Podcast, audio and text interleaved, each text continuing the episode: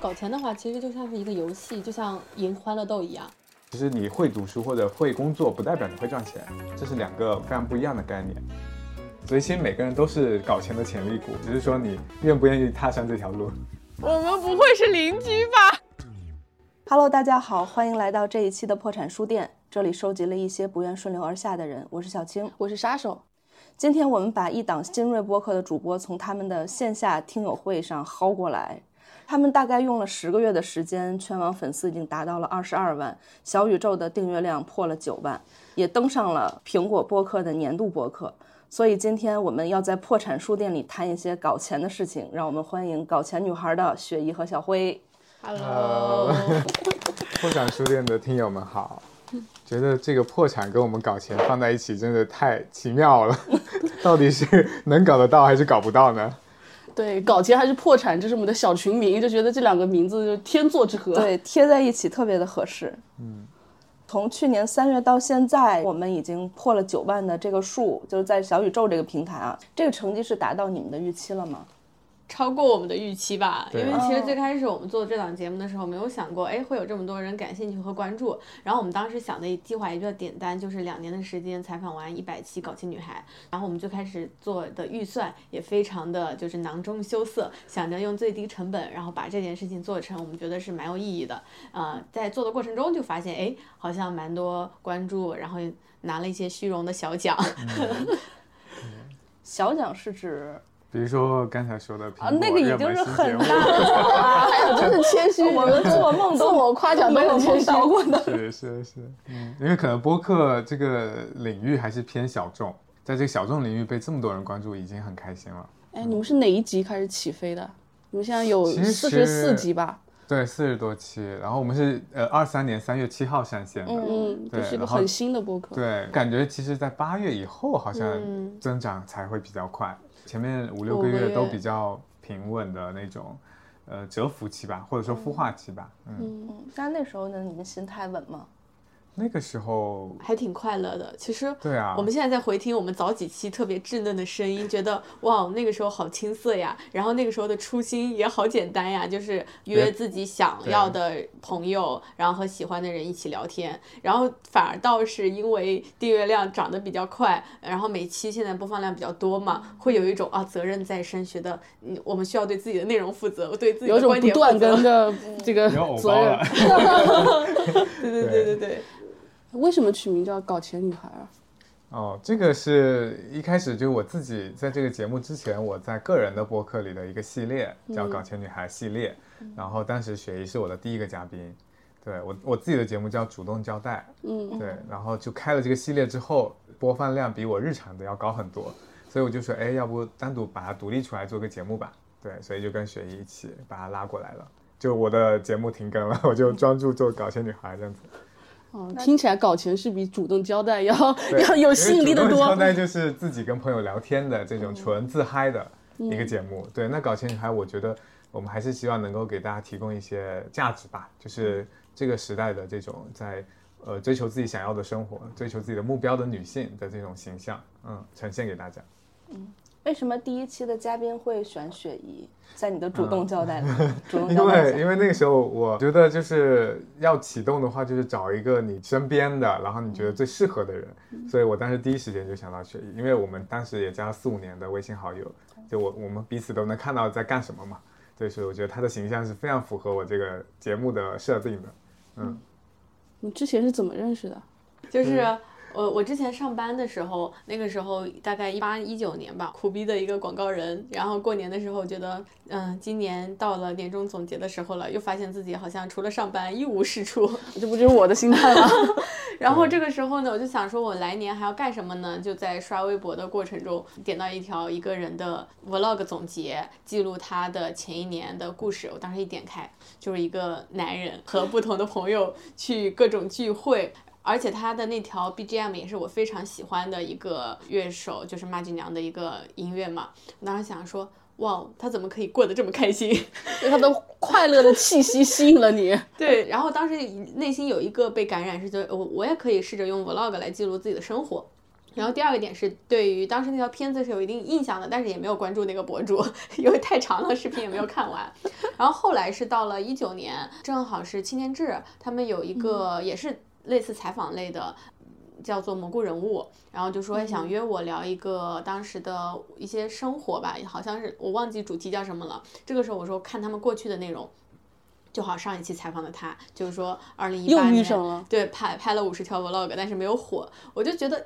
看起来有点眼熟，这个人有点眼熟，这不就是我过年看的那条吗？这个时候我就说，哎，青年志能不能帮忙引荐一下？就说想认识一下，想看看他的生活到底有多快乐。之后我们就认识了，一直都是微信好友，但在做搞钱女孩之前，我们其实没有见过面。嗯，就是那是第一次网友面基。对，就是我们去，我们第一次面基是今年做搞钱女孩，我们去径山寺拜增长天王。是去年二三年四月份，其实我们三月七号上线的，所以在三月七号。第一期上线之前，我俩也都也都没见过。对啊，录之前去拜了一拜这个事业运。我们是四月清明节的时候去拜的，等于说那时候已经更了有几期了。一期就更了一期，第二期。啊，对对对，等于说其实我们三月上了上了两期好像，然后四月停更了，那时候还没有坚持周更。嗯。然后四月之后。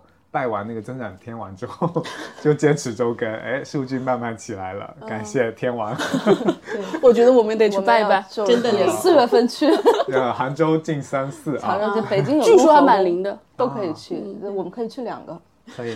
那你是怎么是用你的快乐氛气息感染雪姨去让她跟你一起做这个播客吗？我觉得就是就是。缘分吧，真的就是缘分。你说当下他也没有加我，他是隔了一段时间又看到我的文章，然后才想起来，所以就很妙。以及到后来之后，我们就是朋友圈好友扩列一样，也没有说要一起做事，就是因为当时他在上海，我在北京嘛，然后只是说他做过一些有趣的活动和嗯和策划，嗯一直都有关关注到，对，嗯。哎，那其实之前青年志找你，就是说，其实你做的一些事儿都有被大家看到。对，你这你是做了些什么呀？当时应该是裸辞还是什么点，我忘记了。就那个可能那个那个点就是一九年一九年好像因为裸辞那个点比较火吧，就而且是我当时离开离开广告公司，大家会觉得。你为什么会做这个决定？那个时候还不兴这个，还不兴这个什么人生是旷野，然后辞职脱轨，是不是？对，自由职业这种说法，嗯。那当时你为什么要一定离开你的广告公司？这就是说到破产的这个点了。因为确实很穷。我们昨天听友会的场地是在那个隆福寺东市嘛，就说其实呃回到北京还蛮感触的，因为我第一家公司的位置就在灯市口嘛，嗯，当时我知道是哪个，知道是哪家了。然后当时在灯市口还没毕业实习的一个 offer，就面临着 所有北漂大家一样的体验，就是要租房，然后从南到五号线的呃宋家庄，北到天通苑，呃当时毕业二十出头吧，就是。看过很多虚假房源，就那个时候找房子，其实信息化还是没有现在那么的透明。就是说我可以月租公寓，我问了好多学姐学长，他们应该怎么找房子，然后还给我推荐过什么豆瓣小组。那个我经常加豆瓣北京租房小组，然后用关键词。其实当时找房子好还蛮难的，而且好多房子打电话过去就是要么就没有了呀，要么就是价格。并不是这样，就是骗你加微信的。然后我记得我还在天通苑的时候看到那个，现在我不知道还有没有，就是它的地铁站外面会有，呃，像我们在游乐园的时候排队，现在还有，还有，就是它的那个进站口永远是就是绕，就是这个太恐怖了。我当时就问中介，我说这么这个是干嘛用的？他说早上需要排队进站。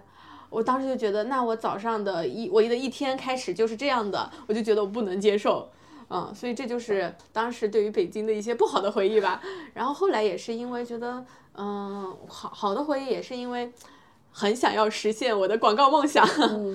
然后后来其实裸辞的原因还是一个点，就是广告梦破碎。你的广告梦到底具体是指什么？就是做出一个漂亮的 case，然后被很多人看到，影响到一些人。对，就那个时候可能我们这种嗯广告。同同学出身都会有这样的梦想吧，就是我要做一个什么什么样的一个案子，拿到小小狮子。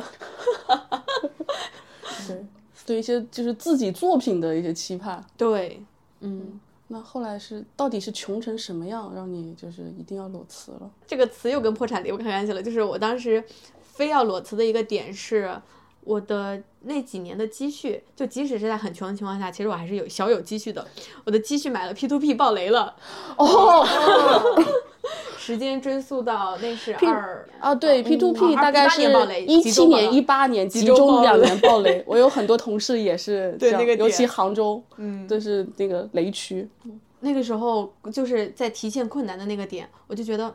啊，就是我每天省吃俭用的，我过成这个样子，结果我的钱都拿去做慈善了。然后那个时候我就想清楚，第一点就是我对于自己的钱要怎么去，比如说要要用在哪里，怎么用，或者说这个理财它到底是什么，我其实一无所知。我只是觉得有有朋友告诉你，或者说哎，他的年化收益率当时在八加嘛，然后我就把钱放在那儿了。然后甚至我当时还有亲戚的钱也给我，就就就背上有孽债了。对，当时想的是，我当时想的是，我能接受我所有的自自己的积蓄归零，但是我亲戚的钱还在我这里，这是很可怕的一。件事情，我当时还负债耶，我就得说，我我接下来要我的我我不能失去我的工作等等。但有惊无险的是，因为我察觉到这件事情是比较早期，呃，然后我就迅速的用各种方案，反正就是盯着提现，把我的大部分的钱拿回来了，嗯，然后亲戚的钱也还给他了。所以那那一次，我是第一次感受到，就是说我对于金钱这件事情，我。一无所知，就是哪怕我觉得像我们现在很多听友的状况一样，就是读了很好的书，然后你工作的年限也不久了，但是你对于你的呃金钱的观念是比较呃初级的，就小学生，感觉一刀扎 中了我。嗯，对，就是这个经常听到一个词叫谈钱羞耻，嗯，就是感觉一从我们一开始进社会谈工资，就是这种进公司就是我是带着学习的心态来的，每个人都是这样，嗯。然后年纪大了也没好意思谈涨薪，嗯，就从来没谈过，不会靠跳槽来涨薪。经常提到这个词“金钱羞耻”，也是我们非常希望通过不同人的故事去帮助大家说：哦，其实谈钱不伤感情，或者说谈钱怎么样，就是有技巧的去把你的价值告诉别人。嗯。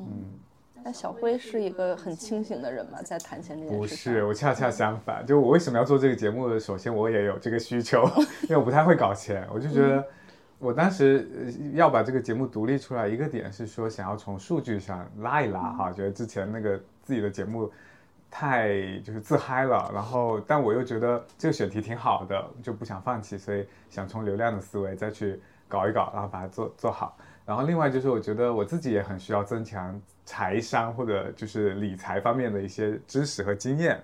对，那有节目可以 push 自己去把注意力放到这个上面。对，然后我之前的状态更像是我就是那种文艺青年，你看我花钱可以，然后我赚钱我不知道怎么赚，就我可能想到的赚钱方式就是好好打工，然后升职加薪。对，因为我觉得我从小是比较乖的一个孩子，就是父母教育你就是好好读书，考个好学校。然后找个好工作，然后升职加薪。对，就是我们那一辈都是这么教育的。他们更希望你去当官了啊，就是当公务员会是山东的吗？福建的，他们就更希望你当官。但是我以前的这种人生路径的想象就是走这种体制或者公司，然后让自己往上走，然后去赚到一笔钱。但是做了这个节目之后，我发现哦，其实你会读书或者会工作，不代表你会赚钱，这是两个非常不一样的概念。嗯，然后。特别是有很多嘉宾，他们都可能学历也很一般，然后但是人家就是靠一些，比如说信息差呀，或者一些野路子就可以赚到钱，然后就觉得哇，就是真的有被冲击到，就是开眼了那种感觉。对，然后我自己也觉得这个东西可能真的是一个呃练习，就是它是一个技能，它不是一个智商或者说一个学历的东西可以教的，嗯，它就是你去做了，然后多做几次你就会了。啊，它最后变成一种经验，你就可以不停的复制，对，所以这个是我觉得自己做这个节目以来的一个打破了我自己的金钱羞耻吧。啊，我就觉得，哎，其实你搞钱，它这个有什么不好说的呢？就是你把你的服务和价值或你的产品，呃，交付给别人了，然后你也给别人提供价值了，然后最后你获得了钱的这个回报，这不是一个很平等的一个？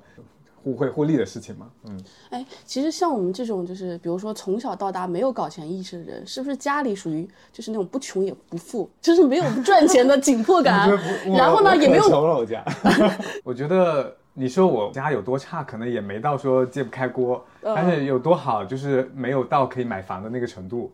对，就我家就是经历过家道中落，就是 我爸我爸祖上阔我，爸妈下岗之后就他们开始自己。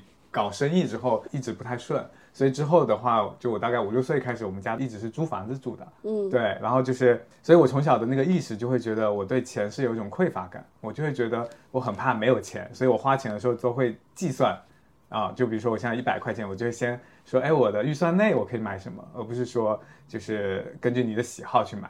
对，包括现在你买东西，我我自己买东西还会先看价钱，这个是改不了。看到这个衣服五千块，我不喜欢。对 对，就一开始哎很喜欢，一看价钱啊算了，好像不喜欢，不是那么喜欢，可以不喜欢。是的，所以我觉得我从小就被灌输一种，呃，其实也没有钱，但是父母也不知道怎么搞钱，对，他只是给你压力说你要好好读书。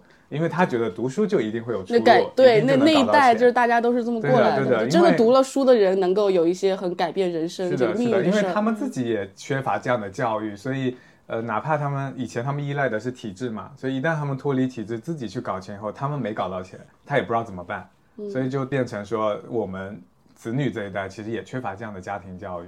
对，所以我就自己也也在摸索吧。就搞钱这个事儿得靠我们自我教育，自己养育自己。对的。那你觉得，就是如果给孩子或者是下一代提供一种怎样的？教育算是比较合理的这种财商的教育啊，我得生个孩子先，我也得生个孩子。但是这里我 想分享，我前段时间刷到一个视频，就是是一个妈妈跟一个女儿说的，说如果你想吃车厘子，车厘子很贵，但是一斤买不起，我们可以买半斤，但你不要因为说车厘子很贵，我们就去买苹果。很感动，就是这个妈妈在说这句话的时候，也是对小时候的自己说吧。其实可能我们小时候都是这种感觉，对，将就着去吃了个对。对对，或者吃个次的，嗯嗯，我印象很深刻，我以前就是那个在小镇的百货商店里面有个二十五块钱的特别大的娃娃挂在那儿，我开始很想要，但是爸妈开始跟他就是还价了，然后我就很羞耻，你知道，小孩子就很别扭，好像我们没钱，对，小孩子就很别扭，然后就说我不要了，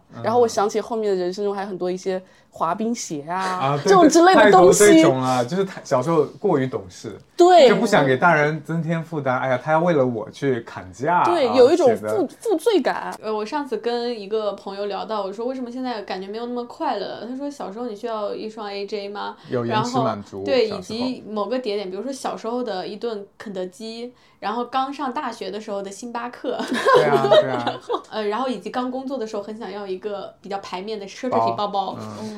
哎，我刚工作的时候，我做过一段时间时尚编辑，就是传闻中这个呃挣五千块的工资，告诉大家五十万的人该怎么生活。然后我有一段时间也真的被洗脑，就是我会觉得，呃，包能治百病，就是你三十岁要拥有人生的第一支什么，你的表是要花上你两年的积蓄才才能配得上你，但就是。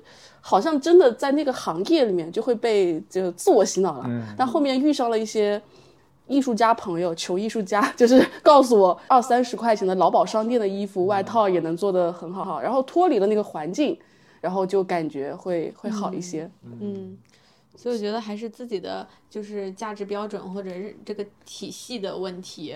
嗯，如果被一些比如说价值观洗脑，我们就会觉得。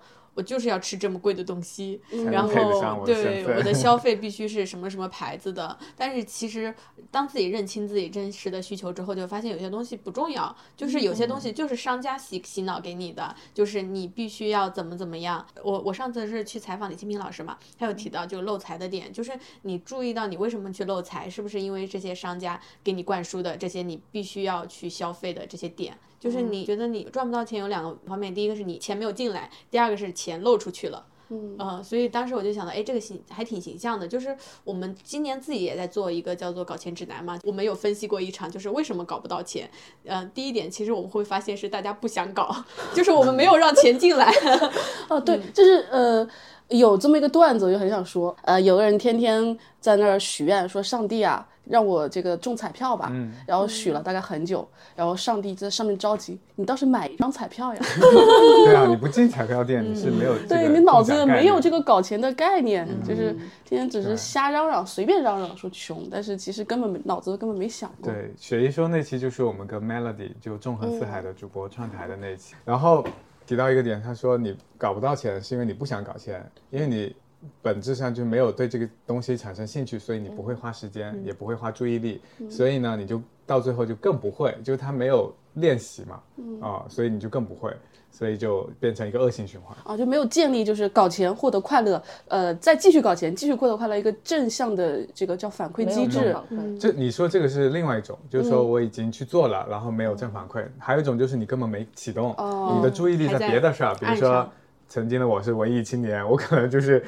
去看一些什么演出啊、画展呀，然后参加活动啊，就是我的钱都花到那里去了，然后并没有想说我怎么去把这个钱赚回来。然后包括像 Melody，他之前的注意力，他说他也是放在比如说工作呀，就是虽然他干的是投行，但是但是他做投行不是因为他爱钱，而是因为他学的是商科，然后正好他做这一行做的也还挺好的，就是他兴趣点是在于把事情做好，嗯嗯，然后因为他一直做什么 MBA 教育。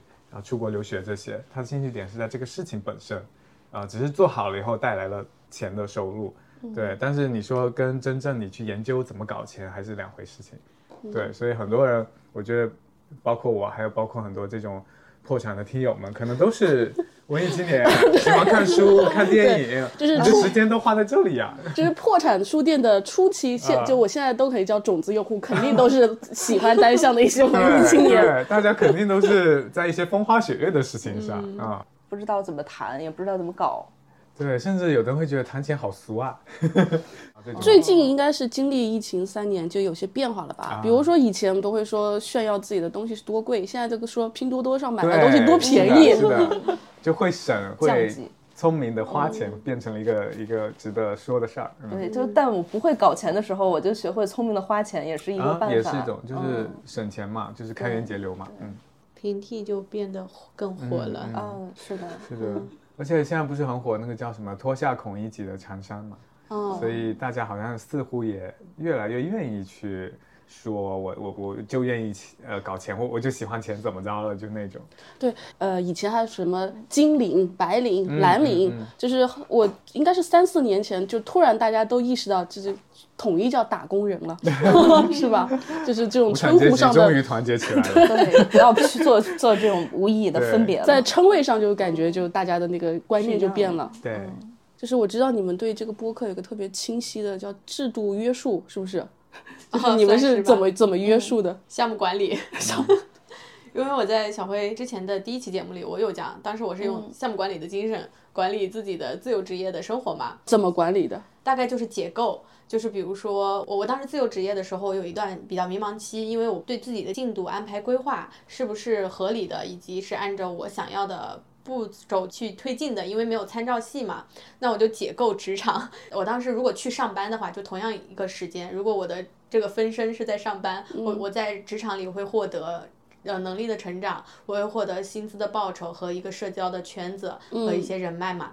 那我就我现在不上班了，我用什么样的方式获得同样的这些对等的收入的回报？然后社交圈我会比如说通过加入哪些社群，认识什么样的人，参加活动去满足。然后还有就是说成长，我希望我脱离职场之后，我希望自己的能力在哪方面有成长？比如说我觉得比较持续性的，嗯。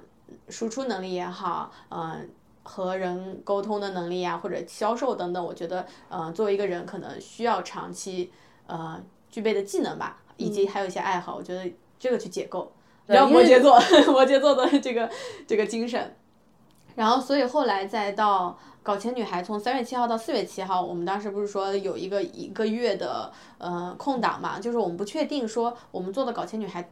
往下是要什么样的？因为我们第一期采访的是一个素人，对一个素人，然后第二期就是侃侃了，然后他是摘星阁的那个老板嘛，然后再往后我们就说我们的搞钱女孩到底是什么样的人？他是我们不希望她是一个。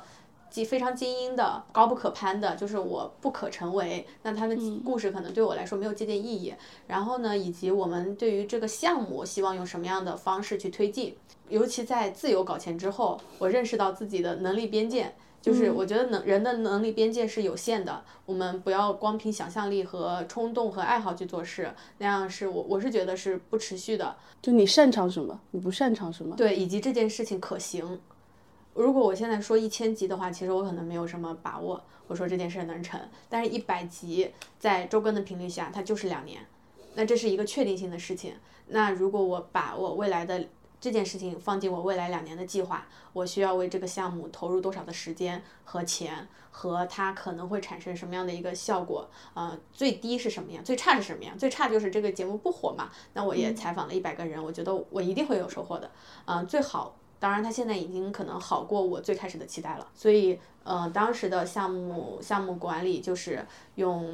第一个就是制作一百期节目需要多少的人力投入和时间投入啊？第二个就是说，搞钱女孩我们想要邀请的这一百个名单，就是我们是当时有列好，我们所有想一开始已经把这一百个人列出来了，对，七七八八的列出来了。然后有一些其实他压根可能短期不太会实现，比如说我们这个名单里。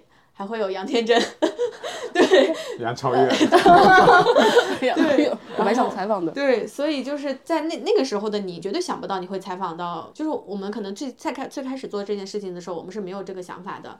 但是随着你有一个大概的计划，然后你开始行动，你会觉得哦，这件事情它是可以可以启动的。嗯，怎么会这么有计划呀？摩羯座呀，追人吗？我是我是 P 人。对，就是生活中的 P，人，工作中的追人。因为我觉得还是两点吧，可能是这几年自由职业带给我的，就是你需要自己管理自己。其实，在上班的时候，我我也是一个比较靠想象力，就是在职场，你只负责其中的一环，以及你不你不太会对结果负责，因为最差也不需要你去承担什么责任嘛。嗯，但是随着你自己独立做事之后，你真的要为这件事情承担结果，为这件事情付出成支付成本，包括你的时间成本。嗯，以及这件事情没做好的亏损和代价都需要你个人来承担。那我会希望这件事情是按照嗯一个限定的规划去进行推进的。嗯，你在做播客前和那个辞职以后的这段时期，主要是做什么？搞了什么钱？就当时我做的事情就是在研究炒鞋和炒盲盒，听起来都很赚钱，也没有很赚钱，但是因为亏钱的还蛮多的。嗯，所以为什么我会对于做任何事情会比较有希望有规划呢，是因为，嗯，在在这些操作里会蛮亏亏钱是蛮容易的，嗯，以及我说的就是超出自己能力边界嘛。比如说我会觉得这个东西它我就看涨，然后就疯狂的砸钱，结果发现哦它没有达到理想的效果，那这个亏损是需要自己承担的嘛。对，所以那个时候我就可能之前的两三年一直在。呃，认清就是一件事情，就是自己的能力边界，我没有办法做自己能力边界以外的事情。就你现在一直在说能力边界啊，比如说你你觉得你的边界到底是什么？能力边界，比如说一个具体的数额，就拿比如说这个事情它亏损超过十万、五万，我就不干了，啊，我就会立马撤。嗯，这是一个金金钱比较比较重要的，对，然后时间成本也是。在搞钱女孩之前，我还做了一个项目，因为我一直对于女性和对于嗯。就是成长，我是比较关注的。我当时做了一个社群，叫做“我们女人要团结 ”，也是个播客，有有播客。然后他当时我想做的是一个女性的成长的社群，因为我会认识到，在我的我的成长过程中也会有一些卡点嘛。然后当时对我提供帮助的一些，比如说我职场里的老板，还有一些我在呃工作创业之后认识到的女性，都帮对我的帮助非常大。所以我会觉得，如果有一个社群能够帮助呃我们，比如说。二十加到三十五岁是呃女性在面对身份转标签转变比较多的一个这样一个期间，会有呃一些前辈呃一些温柔的姐姐能够给到你建议，少走弯路避坑，是一件我觉得比较有意义的事情吧。所以这个意义你知道，跟钱其实离得会比较远，然后导致说我当时的几个呃核心的点，我想说哎变美搞钱啊有趣，当时三个点没有一个点。能够变产生变现的产品，你知道吧？以及你本来想在社群里面可能卖一些护肤产品，对，健身产品，但当时的其实链路非常不透明，包括我们的内容也很不扯可持续。然后我们也试着去写给大家的，比如说搞钱宝典、变美宝典之类的这样的内容，但是就类似于知识去卖课。嗯，没有想通，没有想通，你知道吧？所以，所以当时的那个点是出于你有一个很好的一个 idea 而已。我我当时我起这个盘的时候呢，是跟也很多人也会支持你嘛，但是我一直在给他们松绑，我就说这个项目我们不要再投入过多的精力和时间和钱，就是，呃，你可以想象的搭在多久的范围内它是跑不通的。呃，那如果说我自己算下来这个事情，它在这个事情时间里跑不通，那我们就要重新评估它。比如说，要把它当做一个就是爱好就好了，我们在这里交流，嗯，还是说它我们要把它变成一个事业？那目前目之所及的，我们想要做的这个对标的社群，没有一个活下来，没有一个活下来，就那条路就是跑不通，可能就是跑不通。我觉得我自己认清到一件事是怎么想的，就是说，比如说我当时很喜欢的一个产品叫做玲珑嘛，嗯，在此也表白困困，就是我就觉得，哎，困困应该各方面，他他当时已经把玲珑做到那个程度了，但依然可能在最后决定结束了。那我我是觉得我不可能做的比他还要好，嗯。那我也不不没有那么强的自信，在现在这个时代，我做一个嗯内容社群，还是说做做知识付费，会比他们都要好。那他把它依然当做一个美好的回忆，我觉得也没有问题。嗯。我听你们节目，其实特别喜欢你们描述过的一句话，就是教大家搞钱是让女生不在手心朝上要钱。嗯，这句话印象很深刻。我们一个嘉宾废话小梦说的，嗯，对，她是我们目前全网播放量最多的，就是全网平台加起来。就考研失败之后去当博主的一个女孩。对，然后她就是说到，她觉得搞钱女孩的意义嘛，在她的理解，她觉得女性的这个。经济独立就是最大的女权，对，就让他有钱以后，他就不会再手心向上了，他有这个底气去追求自己想要的生活。那现在搞钱是你们的主业吗？还是你们所有的项目里边每个人的一个？不是，我还在上班 啊！你还在上班？你上什么班？在普通的一个创业公司上班，所以。在创业公司上班，那就赌一个未来了。没有，就是找个地方交社保。交社保很重要。然后这个搞钱，其实我觉得我还是像主业的心态在做，而且基本上花的时间就除了上班的时间，剩下的全在搞这个。下班和周末，就空余的时间都在搞这个东西。对，所以我觉得从投入度上，其其实跟主业甚至比主业还要投入。对，老板不会听吧？希望。哎，交社保这个事儿，我们曾经有讨论过。因为单向，你像你说的，都是一帮文艺青年。嗯。但是我们就出过一个帆布包，叫交社保的诗人，诗人也需要交社保，找个班上。我觉得，我觉得这个没有什么值得诟病的。就有的人会说，哎呀，你这样是不是对公司很不负责任？或者说你这个上班心态不正啊？我觉得，就每个人需要一个生活的基础，或者一个叫什么稳定的稳定点。对，我觉得点越多，支柱越多。对，让你自己在一个比较稳定的状态，你才能做好。其他的事情，不然你每天还在担心这个担心那个，对吧？朝不保夕的，其实你你很难把你想做的事情做好。特别是疫情之后，我觉得这个是很重要的，让自己能够精神正常、身体健 健康，这个很重要。嗯，那你自己的精力分配会不会觉得时间不够用，或者我的精力有限？啊，目前还行，目前是平衡的，还可以。对。但是就还是熬大夜是必必不可少的 啊！对啊，就是因为我以前尝试过在上班的时候同时在搞一些别的事情，但是我发现我的精力是 cover 不了这些事情的，然后就会也会怪自己，为什么别人都行我不行？我我这个还好，因为我一直都是属于那种高能量的人，然后就一定是要做很多事情，就同时比如说又在上班又在额外搞一些别的事儿，对，就闲不下来的那种，所以我。知道自己的这个精力的这个边界或者容量大概在什么程度，对，所以我不太会有那种说，哎，我没有做到，然后或者就是我想做这么多事儿，但是顾不过来，然后就觉得好好像自己很很丧气的感觉，对，然后但我也觉得不建议每个人都像我这样去同时做好几件事儿，或者一定要斜杠啊怎么样？就你要了解自己的特质，就如果你的特质可能就是一次做好一件事儿。那就让自己待在这样一个模式里，就挺好的啊，因为我们核心还是做好事情嘛。嗯，对，希望你投的时间是有效果的，有有回报的。嗯，然后你反而让我只做一件事儿，我可能还有点就是慌，有点焦虑，说，哎，鸡蛋不能放在不同的篮子里，对吧？但有的人他就是只能 all in 一件事情的话，那你就尊重自己这个自然的这样一个状态，嗯，一个特质。嗯，那雪姨呢？嗯，你现在在做几件事？我现在大部分的时间都是在做搞钱女孩的，因为发现。比如说关注的人变多，然后以及听友也变多，然后群也越来越多，都有听友 送礼物了。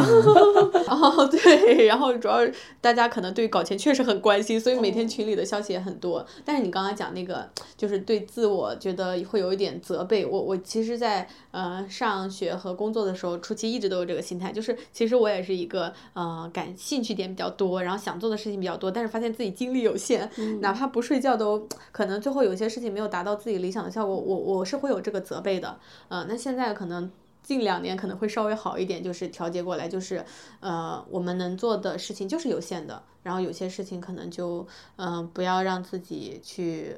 比如说，就就可能你折腾了很多事情，它最后是没有结果的，那不如把有限的时间放在你觉得哎更重要的事情上。嗯，调整预期吧，我觉得 就是不不用要求每件事都有正反馈。嗯，就像选题一样，就是有 S 级选题、A 级选题。嗯嗯。哎，那你们就是聊过这么多嘉宾，有没有谁的搞钱故事、搞钱经验真的对你自己生活中就是？打开一道新的窗，其实蛮多的。就比如说，我们之前会比较多关注线上。像女生啊，尤其是大家现在会关注说怎么进这么专业，一般都是说怎么去做一个自媒体会多一些。现在都嗯好多小红书博主，超级 IP，对，特别吓人。以做 IP 为主的，其实我们我们一直挺注重我们一百个搞钱女孩的这个样本的呃丰富性这个标签，所以我们之前还采访过嗯有线下开店的、线下实体的这种案例，然后还有像是嗯亏钱的，对我我是觉得嗯。对我自己来说是一个新的认知，就在此以往，我就我对于线下和经营实体这些，我是从来不会想的。但是因为哎，可能了解到更多，会了解到新的商业模式，然后还有一些像 AI 的领域吧，比如说我们也在采访有相关的创业者，就会发现，之前我是一个做内容为主的一个人，嗯，对于新技术。我是完全无感，就是这个东西出现了，它就在你的面前，它就划过去了。对，我想可能我们的听众和对单向的粉丝大概是这样，就是 GPT 跟你没有关系，嗯，我也没有会想到，哎，自己要去怎么运用它呀之类的。但现在会觉得，嗯，有那么多人他用这么多不同的赚钱方式，嗯，其实都可以，就是说多了解看一看。我比较有感触的就是。一个大的感觉就是搞钱有很多的野路子，就我真的以前没有想过可以这样搞钱。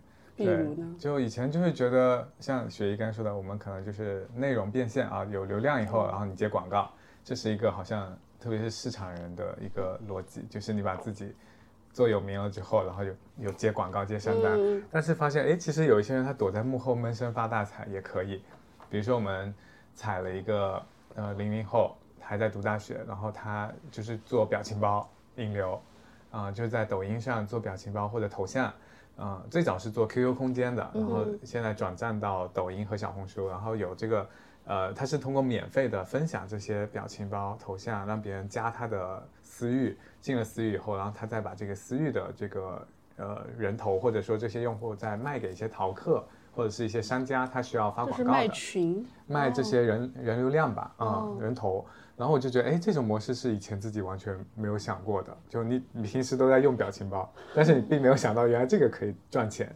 就是他们原来开发表情包是有一部分人是这样用的，而且他不他不需要自己原创，他就是搬运，啊，就分享表情包。哎，我看到一个好玩的，然后这个账号专门就是分享表情包，啊，然后就说，哎，你想要这个表情包吗？你可以加我。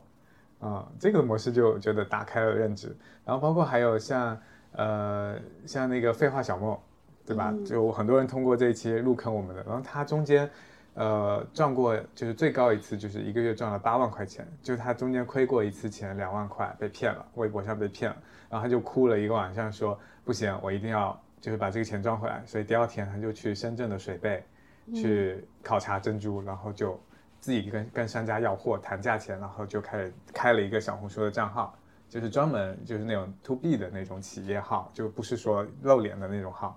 对，然后通过这个晒珍珠照片。嗯，就是他的内容比较特别，他就说他 他可能不仅是晒珍珠，他还会把那些骂他的 那些男男用户骂他的一些话跟那个文文案还有珍珠配在一起。对，就是他不知道为什么会收到那样的评价，反正就是他通过做这个账号一个月，然后赚了八万块钱，就卖珍珠。所以就是我完全没有想过，哦，原来就是有这些赚钱的方式，嗯，就在自己的视野之外、认知之外的，嗯。因为我我之前一直是，比如说写稿子的，就写一篇挣一篇的钱，就是手停就口停了，对对。然后我特别羡慕那种有税后收入的，你睡着的时候有收入，就其实像小莫那样。他睡着的时候，但是他前几天剖的一个笔记，但是依然有人去过去，然后它的流量是在增长的。对，所以就是发现，其实你对搞钱的了解和认知是非常狭隘的，非常小，就很还还有很多信息你是没有获取的。所以导致你其实不是你能力的问题，是你就是就是眼睛开的不够对不够广，嗯，所以其实每个人都是搞钱的潜力股，我觉得，只是说你愿不愿意踏上这条路。那你们在做完这个节目之后，就在做这个节目的时候，有没有通过这些方法论搞到钱？我就就是这个节目自己接广告吧。对，个人生活上好像已经没有空再去尝试他们那些嘉宾的方法了。方法虽然很好，但真的没法再试了。对，就但是回到我自己这边，我还是觉得我是偏传统的这种变现路径，就是接广告，就是有粉丝以后，我们账号接广告。就像我们两个，其实也是，如果说。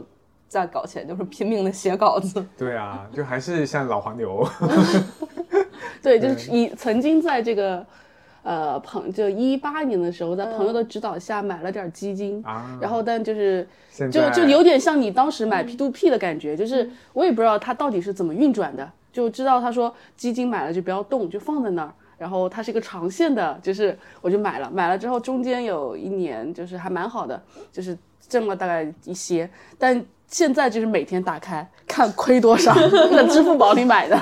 对，我也是，我已经亏了一半，我买了基金。那雪姨有什么搞钱成功的案例吗？对，想听一些振奋人心的。在搞钱起来之前，他就是因为搞钱成功了才会被我采访。之后我就不知道了，有什么小金库？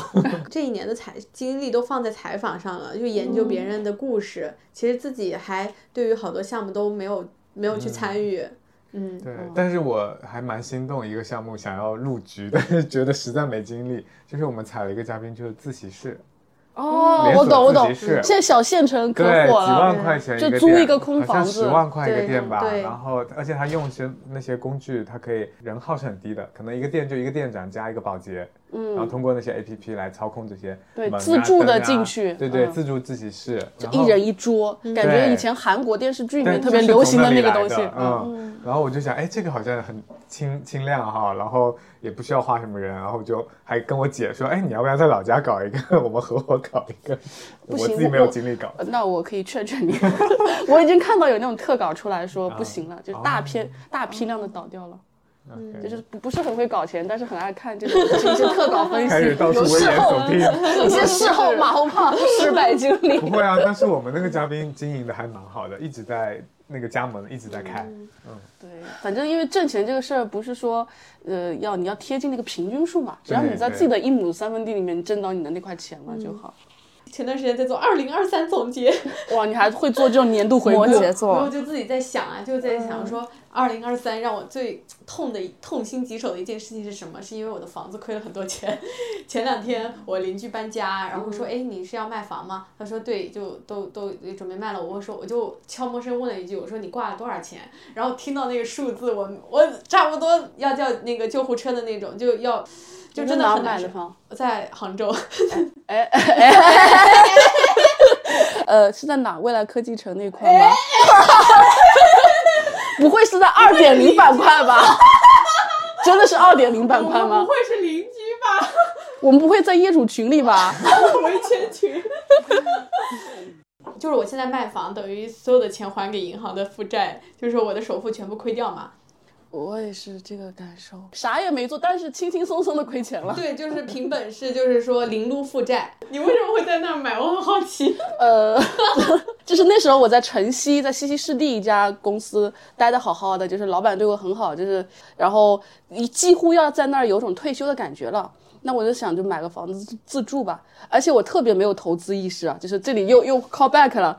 我到现在我是。呃，二二年入住的，二一年十月份收房的，我到现在没有办房产证。嗯，就是那种他们不是说尽早办房产证，你卖的时候有个什么二二年的税、五年的税会不一样嘛？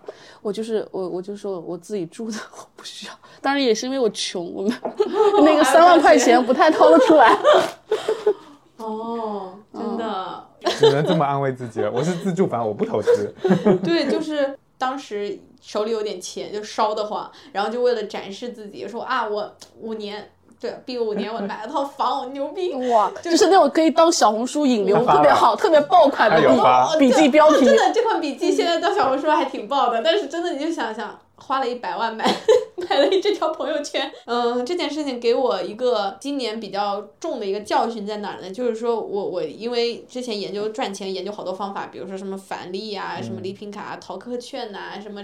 怎么省信用卡的各种优惠啊？我们俩去吃饭，如果这家什么叠加什么，我能给你讲的头头是道。我说怎么样买喝一杯星巴克，用什么样的东西最省钱？我说我老是在这种省小钱的事情上花了太多的精力，然后沾沾自喜一点小的这种小利，然后结果在这么大的决策上，就你一大笔钱要掏出去，其实你对于你自己为什么要做这个决策，你没有想很多的，就是觉得。随大溜啊，或者说就是为了装逼啊，或者说，嗯，就是怎么样，对吧？现在就尝试到了装逼的痛苦，嗯，就我我今年可能想了一些在一些重大的决策上要花足够的时间，嗯，然后在一些不然你在那些小利小会上的耗的精力就不如你一觉睡醒起来发现房价跌了一半。对，就包括当时可能也有出手的机会，在此之前我因为我还没有回到杭州之前嘛，就是说也有出手的机会，但是你就你就想你就想想想当然的觉得。我买的房子，对，他怎么会跌？就会就会有一些不切实际的幻想，然后依然承担着很高的，就是说负负债，然后没有把信息摸透。对对，就就你你还是在自己的幻想里，那那你亏钱还是必然的。嗯，那你其实还是有，就是带着有点投资意识的，就是虽然是装逼，也不算投资。我可以绕回来说，就是因为你刚才不是说分析上班能够带带来什么嘛，就是走入人群，然后你做自由职业的时候，呃，同样获得这些价值。我当时就是，呃，因为这个抑郁症，然后在家躺了一年半，我要逼迫自己走到人群当中去。然后说要有个东西把我留在这儿，那每月的房贷可以把我留在这儿。然后我是买了房之后我去上班了，就是有一种自己给自己上枷锁。了解了解，嗯，可能其实必须把自己拉到城市里。对，就就就从床上拉到这个，就像你说的这个这个叫圈子里面人群当中去。所以其实就是相当于支付的成本不一样，就是你对于你来说跟什么投资都无关，跟自助其实可能关系也不大，就是说我需要有一个。契机把自己拉起来，给自己一个站起来，就是安居之所也好，或者是安全感的地方，就我有这么一个小家的这样一个需求，那我可能就是为了那么发一条朋友圈，沉重的代价。嗯，这是我可能今年认识到，我觉得最重要的一件事情。所以我现在所有的，比如说我在想说，哎，一些重要的事情就多想一想。嗯嗯。抛开那些朋友圈带来的虚荣心，对，再做一个理智的决定。对，我跟你的情况惨的差不多，你没有钱去办房产证嘛？我没有钱装修，我就我就装了个特别像出租房的，就别人都是那种满墙打柜子，然后想着这个生小孩儿，然后这个小孩的东西，我就是买了一些宜家的家具，全白的，然后就是能住就行。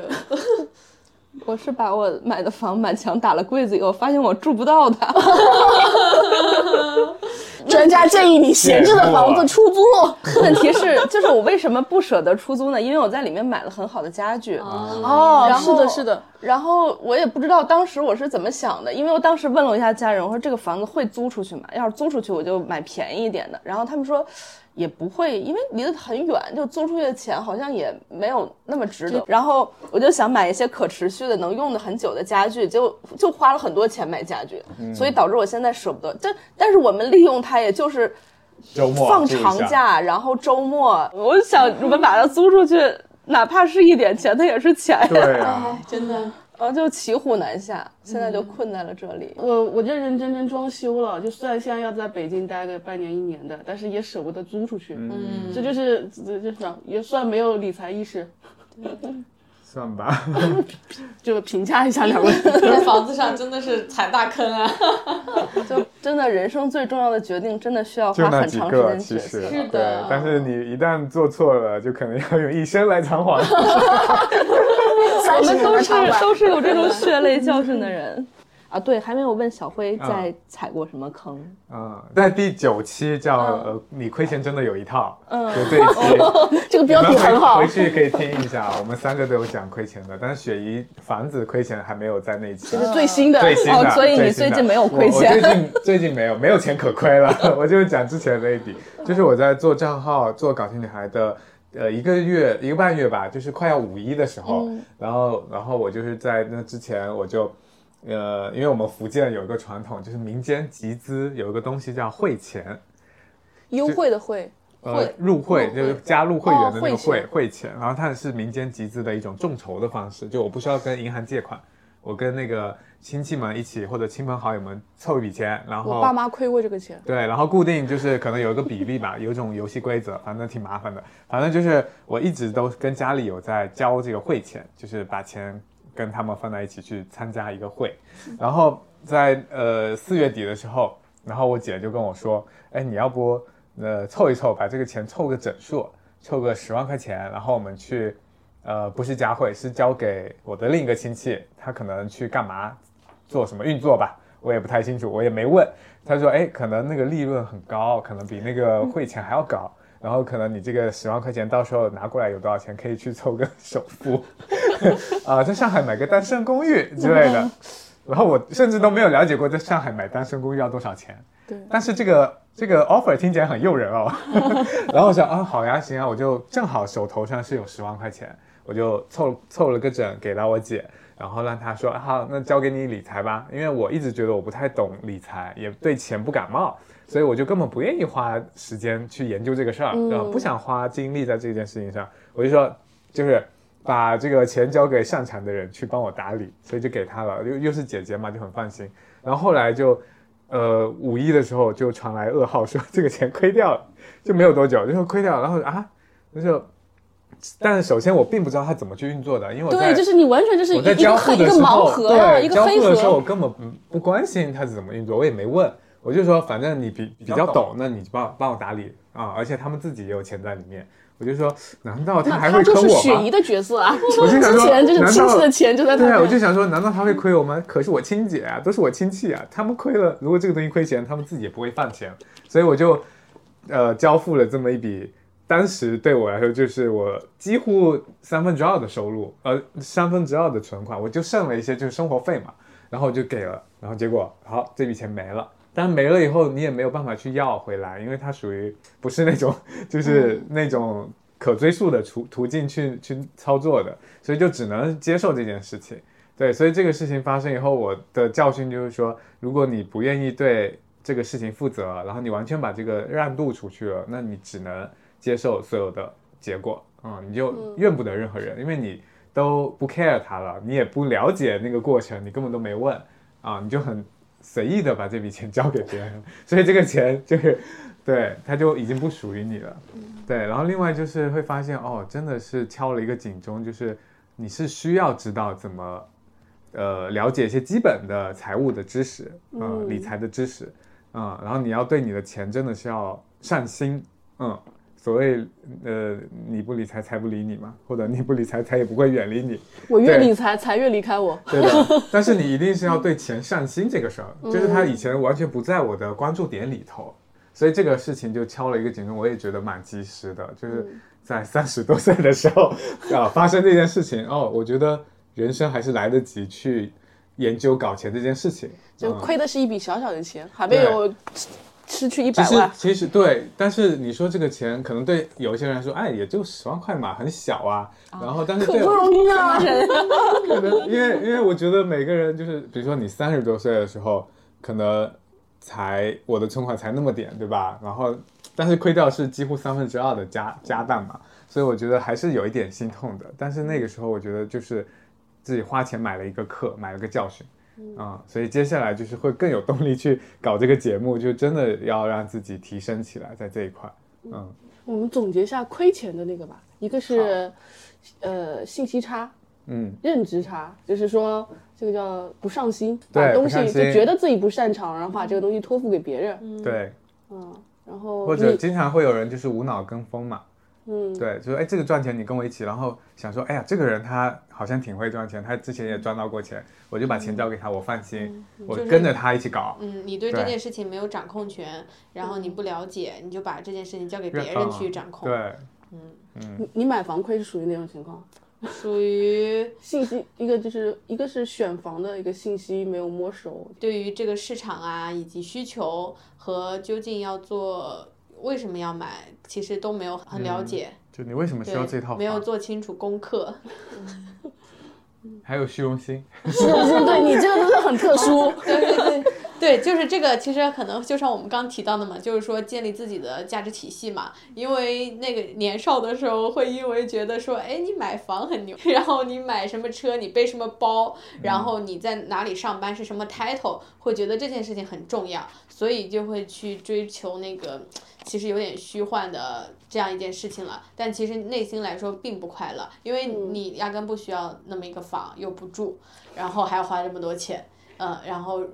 所以就为了满足这个虚荣心去花钱，嗯，你有什么亏钱的亏钱的感悟？亏钱的感悟就是过于相信自己以往的经验啊。哦，就是现在，比如说大家一直觉得买房就是涨，买房就是赚，对，就是这几年？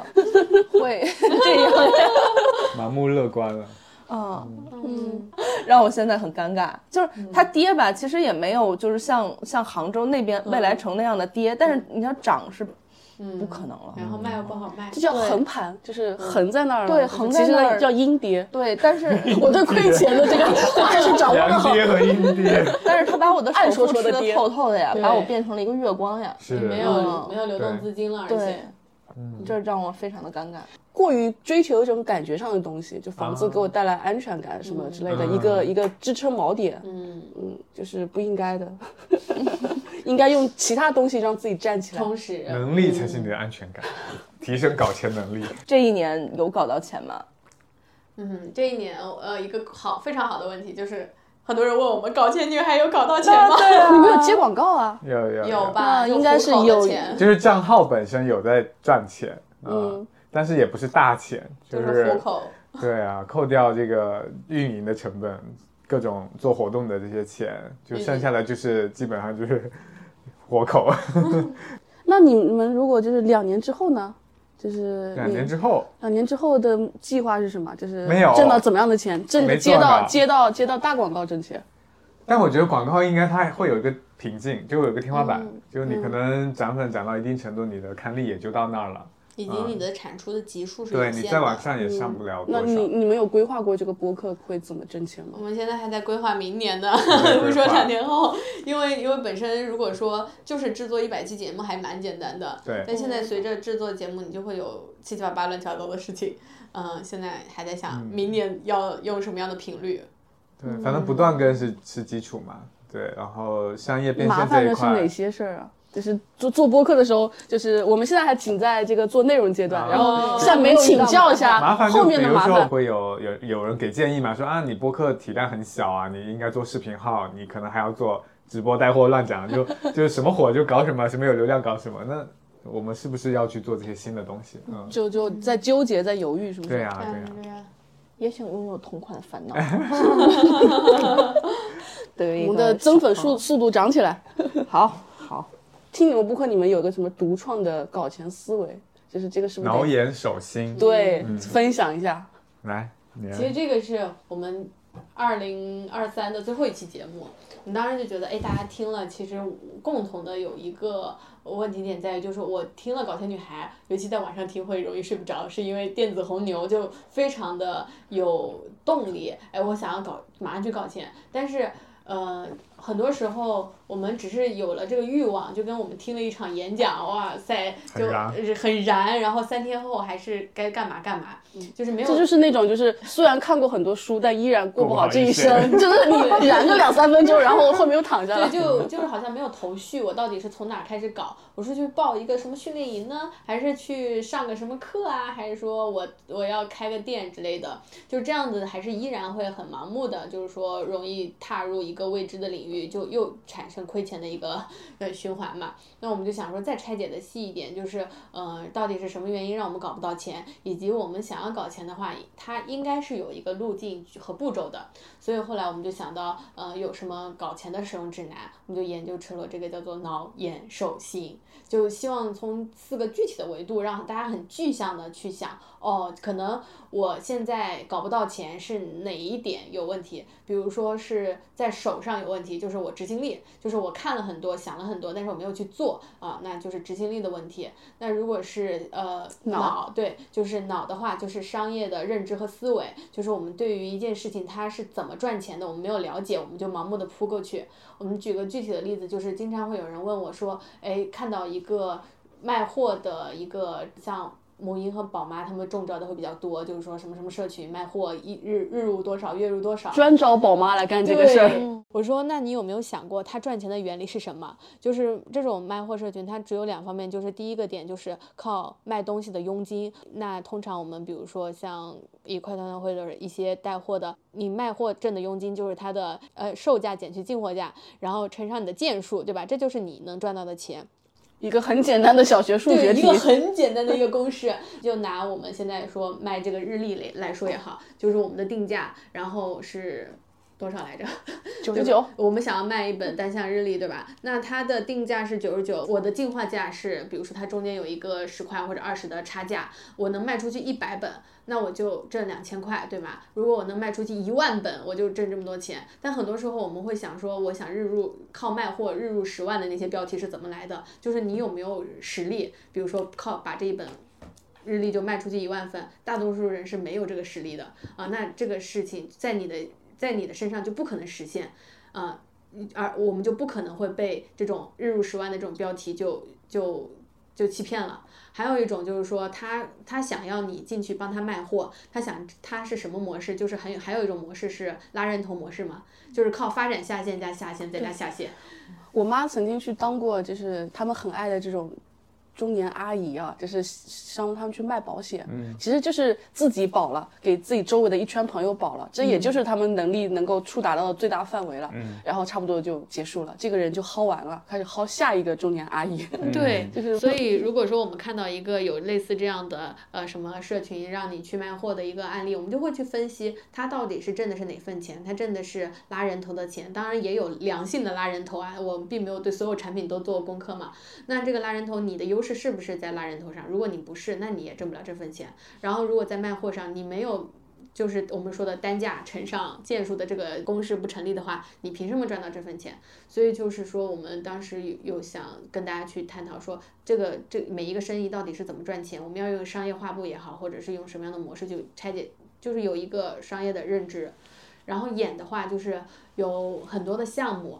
就是像现在大家可能看到最多的知识付费为例，去年最多的是小红书开店 卖珍珠就能月入八万，我们也是其中的一个 助推手。因为往后自从废废话小梦那一期之后，小红书上出现了一堆就是跟着小梦去卖珍珠，然后水贝出现了一群就是去考察的笔记，然后艾特我们，我说天呐，然后所有人都在带动了一一种赚钱风潮。对对，然后那那这是其中一种嘛，然后以及还有做小红书有很多种就是。商家 IP 也好，个人 IP 博主，嗯，纯博主等赚钱的方法，其实我们也拆解过很多了。嗯，很多时候我们觉得自己呃还做的不够好，是我们看到的案例不够多。我昨天在听友会现场，有一个女生问我，她说，我现在嗯会做剪辑，我也会拍摄，然后我还做过直播，但是我不知道自己该做什么。我觉得就是。我说，虽然你已经尝试很多，但你还是在你自己原有的一个小圈子里。尤其上上班的，我们会这种状况更多。就是我们只能看到我们自己和同事们能做的，呃，一些副业的方式，最多也就是经营一个自媒体账号嘛。但其实在此之外，就像我们节目里提到的也很多，就是哪怕不做账号，也有嗯做这种表情包账号的，然后做 AI 绘画账号的，对吧？有很多种形式。呃，当你见到的案例足够多，然后你再去试，然后你会找到说，哦，可能性原来有这么多，嗯，然后最后一个就是心态，心态就是。嗯，我们有时候搞钱不成功的原因在于我们太想要成功了，就是觉得，哎，我做了这件事情，它一定要有结果。就拿我们之前讲搞钱女孩播客为例，就小辉在之在此之前日更过五啊不对，就是一年拍过五十条 vlog 没有火，就是想当 vlog 博主接广告。对对，然后我之前的话，我公众号日更过也失败了，然后抖音也也没有什么水花，因为我就不适合说那那种快节奏的内容。我本来就是一个我很在乎我的，比如说表达和连贯性和完整性，而且我讲的东西就会比较唠叨吧，会比较长。所以我当时还试过 B 站的，就是知识类的知识类的 UP 主，然后当时做五到八分钟的，我突然就觉得，哎，好像这样口播类的会比较适合我。然后还有做过小红书，对吧？靠着 那买房的那条，呃，小红书图文都没有什么结果啊，包括视频号。然后直到做播客的时候，才算说啊，找到一个你自己习惯的一个方式。所以，嗯，我们就心态上来讲，就是接在自己的能力承受范围之内，嗯，多去尝试，然后不要害怕失败，嗯。我听完就感觉活该你们搞钱，就是看起来你们是搞了个搞钱女孩的播客，但前面有这么多的 vlog 什么公众号呀之类的，需要一些探索和积积累吧，你才会知道自己真正舒适的那个模式，然后你的优势，你擅长的点，然后我觉得不管是搞钱还是做成做成任何一件事儿，它一定都是符合呃你的优势，然后你的兴趣，嗯，然后你能够就是相对你花的时间可能。比如说，同样的时间，你比别人做得更好，或者是要达到同样的效果，但是你花的时间比别人少，那我觉得这个就是你优势的地方。嗯，而且我们一直觉得，就是在我们节目里强调，就搞钱不是全部，不是所有人都要搞钱，可能有些人他不需要搞钱的。对。然后搞钱的话，其实就像是一个游戏，就是去打怪，嗯，就像赢欢乐豆一样，和或者我我要打牌一样，就是我想想要在有限的时间里赢得这个呃赛局，那我需要什么样的技能点？那挠眼手心，也就是。技能点就是这个角色的不同的技能点的配置，我提升我做了一些什么什么样的练习，我把我的嗯脑的技能加一加一，然后手的技能加一加一，然后我去练武器了，然后我的装备库里有很多的项目，对吧？这种都是去把我的技能点往上提升，然后我的技能点上去了，那我这个打这个怪的时候就能打得下来。嗯，对，确实有的人真的可能不需要搞钱，或者他，我觉得就是搞钱是一种选择。嗯，就是有的人就是想安稳的过小日子，也挺好的，或者他家里也不太缺钱，他就也不用那么辛苦，我觉得也 OK。嗯，但大多数就是虽然可能没有意识到自己不需要搞钱，但是主那个心态还是会觉得我需要搞钱。嗯，对，或者说如果在你了解了这些搞钱的，呃，比如说脑眼手心，你都试过一圈之后，你再说我要不要搞钱，可能也 OK，就是你至少掌握了这个技能。嗯，到时候它就不是一种无奈，而是一种主动的选择，主动的放弃。嗯，至少你开始去买彩票了。对，上帝才能给你钱。至少你也知道有彩票这个东西，以及彩票店在哪儿，该怎么买，该怎么买，你知道了。啊，最后中不着大奖无所谓。中大奖总是小概率事件。哎，那对于你们来说，搞到钱是一个小概率事件吗？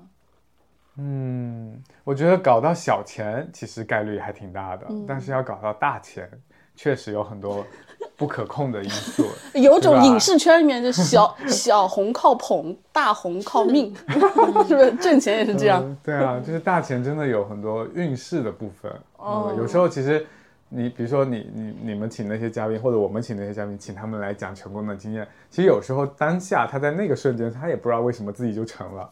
嗯，有一些很宏宏大的一些力量，对 对，就是有一些呃，经常会有我有一些这些忘年交的朋友，就是七零后、六零后的人，他有时候就跟我感慨说，我就是比你早生了十几二十年而已，我们每一步都踩上了时代的风口。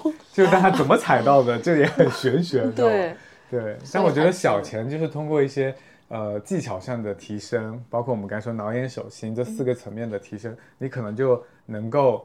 呃，快速的拿到一笔就是小钱或者一个正反馈吧。嗯，脑眼手心，我们就是聊过亏钱，但是最后要记住这个怎么搞钱的这个心态。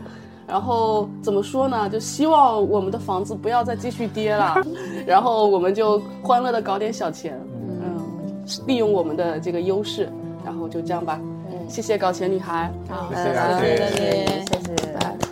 希望破产书店 能搞到钱。对，好好好。祝大家新年发大财。好好好好好。祝大家美丽自信又多金。